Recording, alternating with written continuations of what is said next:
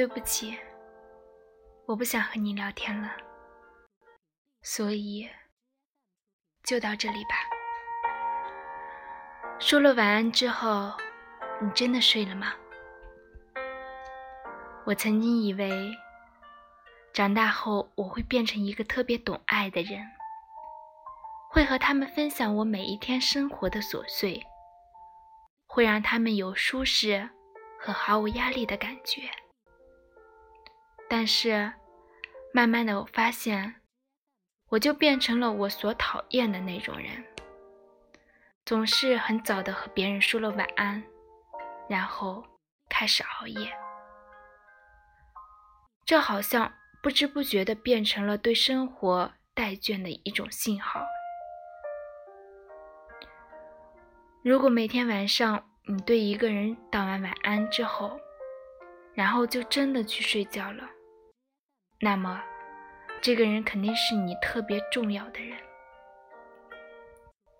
因为对于大多数而言，每天说了晚安，然后却还各自熬着夜，才是生活的常态。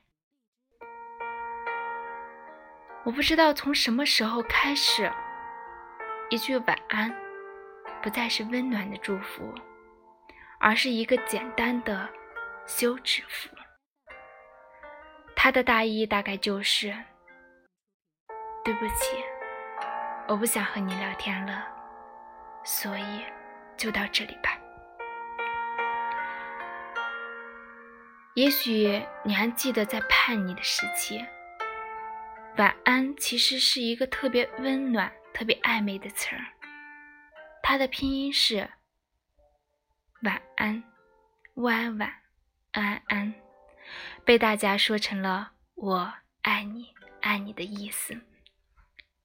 于是，因着这层的关系，那个时候，很多人只会对重要的人说出这两个字。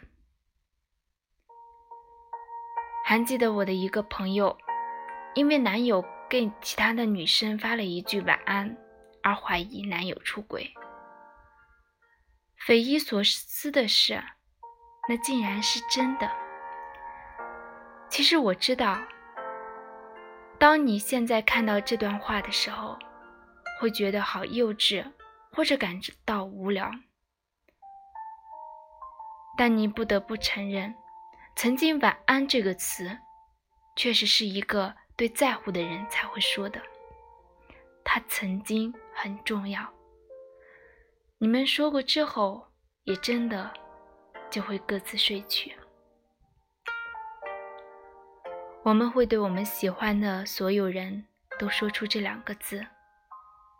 我们还对未来充满着幻想，好朋友有说不完的话。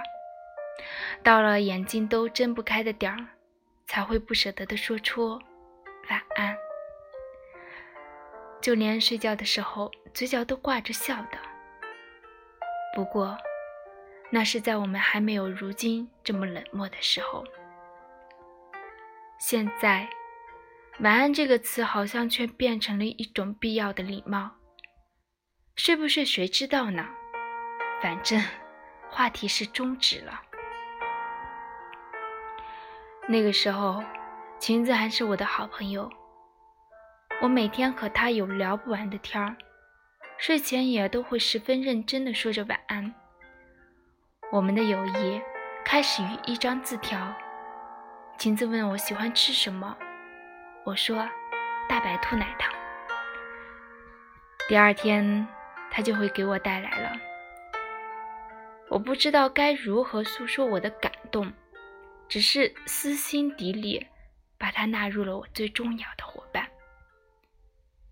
因为他看不出我的难过，而不细问。只是通过别的方式让我感受到，我不是孤独的一个人。你知道的，遇到一个懂你的人，一个看得透你的弱点，却不轻易拆穿你的人，真的是很难。后来我慢慢的数落起来，没事说着挂八卦，吵吵闹闹，关系越来越好。但是，友谊好像真的是一种特别脆弱的东西，尤其是在不懂得低头与挽留的年纪，谁都不肯退让，谁都不肯先向对方说出抱歉。我和晴子因为一场争吵，就再也没有和好过。即使我们偶尔还会见面，双方尴尬的笑着，每看见一次。我就会后悔一次，因为自己年少无知，不小心丢了一个本来那么在意的人。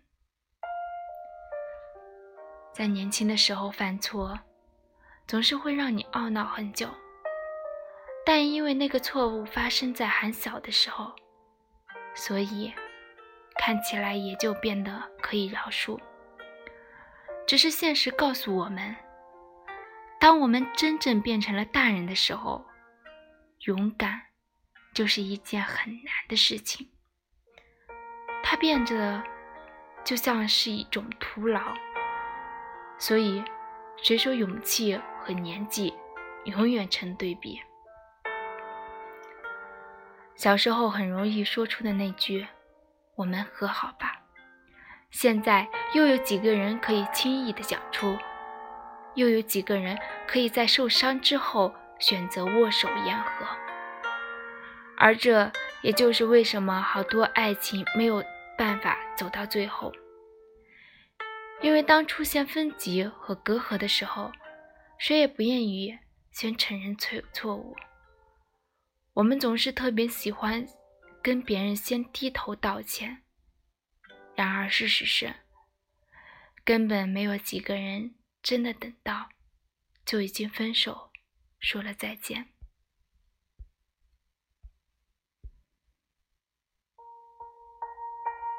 我们失去了对于生活的很多期许，我们想着，明天起来还不是一样的工作和生活。于是，不如我们喜欢把自己的那份天黑的时间延长，我们晚睡。我们逃避，只是这样真的好吗？你好像沉默了，潜意识里告诉你这不好。你还是希望自己是个懂爱的人，爱别人也爱自己。你还是希望自己是个内心充满真诚和善意的人，原谅别人也宽慰自己。晚安之后就去睡吧，不许熬夜。我要你美美的或者帅帅的醒来。感谢收听，我是小莲烟，谢谢。